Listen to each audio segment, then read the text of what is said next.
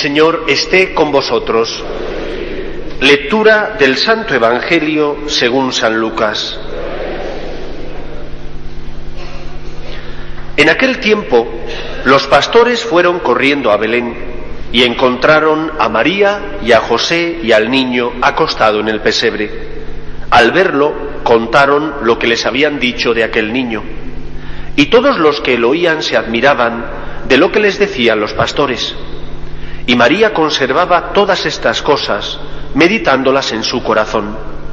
Los pastores se volvieron dando gloria y alabanza a Dios por lo que habían visto y oído, todo como les habían dicho.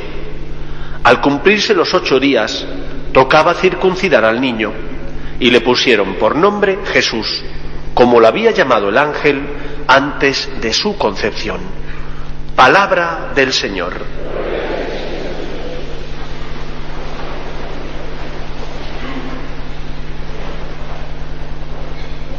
Este día primero de año, en el que comenzamos un nuevo año, pues como es normal, todos nos hemos hecho o nos hemos planteado buenos propósitos y buenas metas.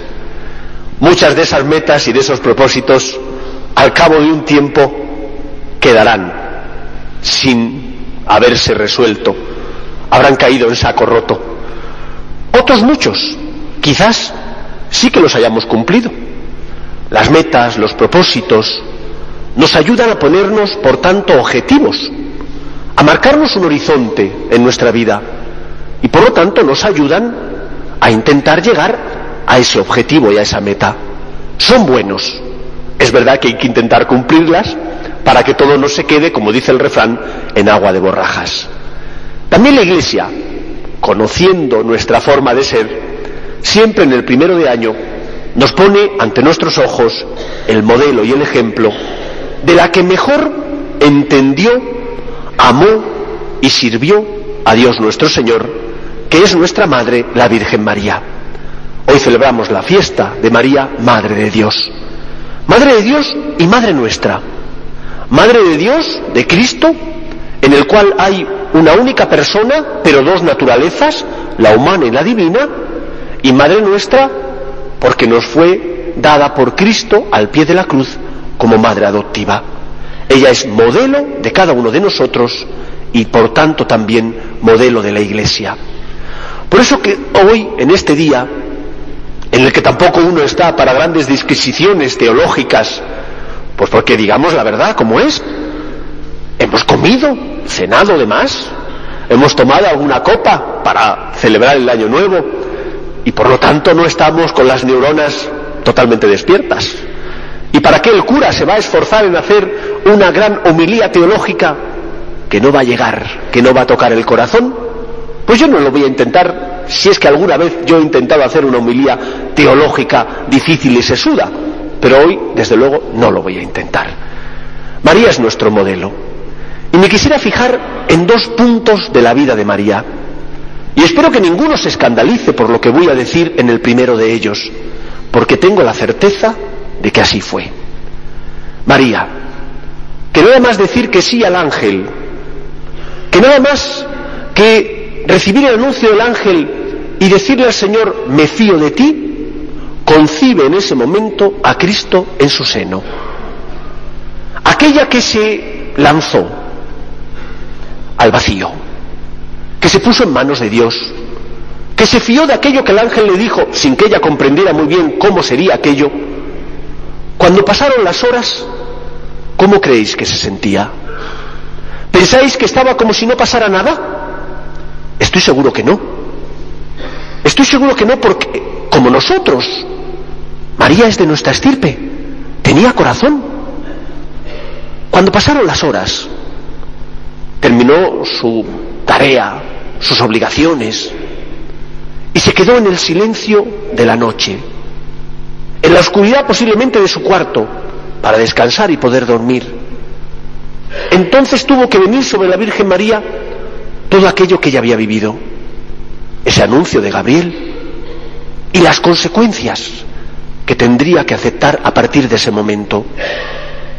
¿Pensáis que alguien que está siempre en vuestra vida, que siempre, nos guste o no, aparece, que es el demonio.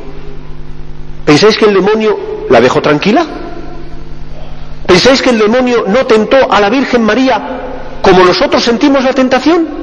No. Estoy seguro que el demonio no la dejó tranquila. Estoy seguro que el demonio quería ganar esa batalla. La batalla de aquella que ya era la Madre de Dios, puesto que llevaba en su seno a Cristo, había dicho que sí una hora antes, aquella tenía que ser derribada. Y estoy seguro que de igual manera que nos sucede a nosotros, el demonio le tentó, le haría intentar ver que era imposible, que cómo el Señor se iba a parecer a ella, que quién era ella. Y si María luchó contra esa tentación y dijo, yo no soy una persona desequilibrada, sé lo que me ha pasado, el demonio siguió tentándola y le diría, ¿pero tú crees que Dios va a hacer eso que te ha prometido? ¿Tú crees que Dios lo puede todo? ¿Que tú vas a engendrar sin concurso de varón? Y María, que había sido educada en la fe judía, en una fe que enseña a sus hijos que hay alguien que es el Señor, que es el dueño de todo, que es el creador, ese es Yahvé. María respondió esto, yo creo en el Señor. Yo creo que Dios es el Señor, el dueño de todo lo creado, el todopoderoso, y que si me ha prometido algo, lo va a cumplir. Él tiene poder para hacerlo. En este primero de enero, nosotros a lo largo de nuestro año, de nuestra vida, sufrimos muchas tentaciones. Y tenemos que imitar a la Virgen, que le dijo a Satanás, Dios es el Señor. La tentación, por ejemplo, de la soberbia, de pensar que los demás son menos que nosotros, o de querer ser como nuestros primeros padres, como Dios, aquel que dijera, esto está bien, esto está mal, la de no fiarnos de Dios, o la tentación de pensar que el otro no se merece mi perdón, o que, ¿por qué voy a ser generoso con la persona que pasa a mi lado si yo me he ganado mi dinero con mi esfuerzo? ¿Por qué compartirlo? Nosotros sufrimos también tentaciones. Y como María, tenemos que recordar que hay alguien que lo puede todo, que es el Señor.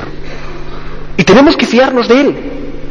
¿Cuántas veces te has confesado de ese pecado recurrente que una y otra vez tropiezas sobre el mismo? Fíate de Dios, vuelve a empezar, confiésate de nuevo, empieza otra vez, cree en la gracia, como María. Estoy seguro que la Virgen, a lo largo de su vida, fue tentada, porque también Cristo lo fue. Y si Jesús, el Hijo de Dios, fue tentado, también María. Otra cosa distinta es que cayeran en la tentación. Ni él ni ella cayeron en la tentación, pero el demonio lo intentó.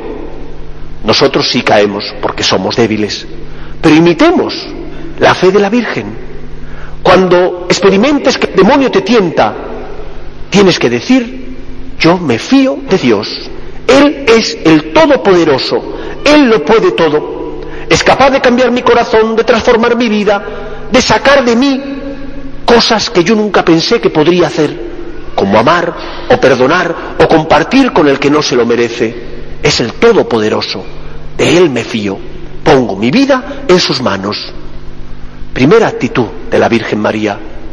Segundo momento que me gustaría que hoy recordarais y os fijarais. Es el momento de María al pie de la cruz. Es el momento de María destrozada. Destrozada porque ha acompañado a Cristo camino del Gólgota.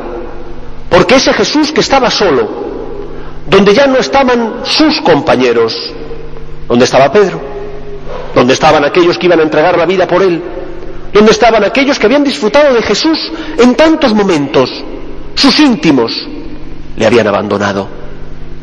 Pero ahí estaba María, ahí estaba su madre, con un grupo de mujeres, y de lejos, sí, de lejos Juan, el único que le siguió a Jesús, de lejos, pero estaba.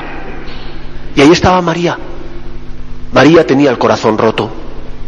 Imaginad la escena. La Virgen acompañando a su Hijo Jesús camino del Calvario, en las tres caídas, en el momento en el que ponen a Cristo la corona, en el momento en el que le ponen sobre los hombros el madero de la cruz. Ahí está su madre. ¿Qué más quedaba en el corazón de la Virgen María? No quedaba nada más. Lo había dado todo por su Hijo Jesús.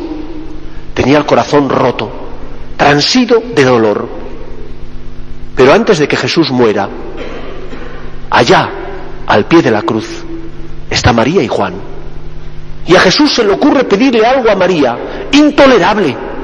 Madre, acepta a estos como tus hijos, a esos que somos la causa de la muerte de su hijo en la cruz, a esos que somos la causa de que su hijo derramara la sangre, a esos Cristo le pide a María que nos acepte como hijos. Y María lo da todo. Lo que le quedaba en el corazón, lo da. Le dice a Dios que sí. Acepta el plan de Dios. Se entrega totalmente. Porque se lo ha pedido su Hijo. Por eso, queridos amigos, nosotros que empezamos un nuevo año, y que este año es el año de la misericordia, porque el Papa Francisco nos ha convocado a ella, recordad que la misericordia tiene un doble sentido. Primero, misericordia para con Dios. Yo tengo que tener misericordia para con Dios, porque Cristo sale a mi encuentro, porque se ha quedado esclavizado en la Eucaristía, porque se hizo pobre para que yo pudiera abrazarle, porque asumió mi naturaleza para compartir con nosotros nuestra suerte. ¿Estamos acogiendo a Jesús? A Jesús que está en la Eucaristía, a Jesús que instituye la iglesia y los sacramentos para tu consuelo. ¿Qué tiempo le damos a Dios? Suele ser el gran abandonado de los cristianos, suele ser el olvidado, aquel del que solo nos acordamos cuando tenemos problemas. Pero si todo me va bien, no me acuerdo de él. Está ahí. Quizás venga a misa, pero intento amarle. Misericordia para con Dios. Y también, como no, misericordia para con mis hermanos. Para con aquellos que pasan a mi lado y que no se merecen mi perdón, como yo no me merezco el perdón de la Virgen. Pero ella hace lo que el Señor le pide. Lo entrega todo. ¿Y tú no lo vas a entregar? Misericordia con aquellos que están a tu lado y sufren y necesitan que tú no mires desde lejos, que tú pongas el corazón como María, que tú bajes a la arena, te pongas en el lugar del otro, intentes caminar con él para sentir compasión del que sufre. ¿Cómo vamos a sentir compasión si miramos fríamente, si no ponemos el corazón si el que está a nuestro lado y se equivoca pensamos que es nuestro enemigo y no nuestro hermano. María aceptó lo que el Señor le pedía y lo dio todo, todo el amor que le quedaba en el corazón, adoptándonos como hijos, aunque nosotros no nos lo merecíamos. Por eso empecemos este año intentando imitar a la Virgen al menos en estos dos aspectos. Saber que el Señor es solo Él y que es el Todopoderoso que es capaz de ayudarte a vencer las tentaciones, que sí, las vas a sufrir, pero el pecado no tiene la última palabra. Y aunque sufras la tentación, puedes luchar contra ella. Y en segundo lugar, vivamos como María la misericordia para con Dios, acogiendo a Cristo que viene, creyendo en la gracia, amándole con todo nuestro corazón, viniendo más a misa, comulgando con frecuencia, confesándonos más, haciendo oración, que no es más que hablar con Dios en nuestro día a día, y también misericordia para con los que pasan a nuestro lado y son débiles como tú y como yo, y caen porque son frágiles. Queridos amigos, es bueno marcarse metas. Las metas nos ayudan a luchar, nos ayudan a tener un horizonte. Que María sea nuestro horizonte. Que María, que es nuestra madre, sea nuestro modelo para imitar a aquella que mejor entendió y que más amó al Hijo de Dios y a nuestro Padre Dios. Pues que ella nos bendiga, que interceda por nosotros para que lo demos todo, para que intentemos amar a Dios por encima de todo.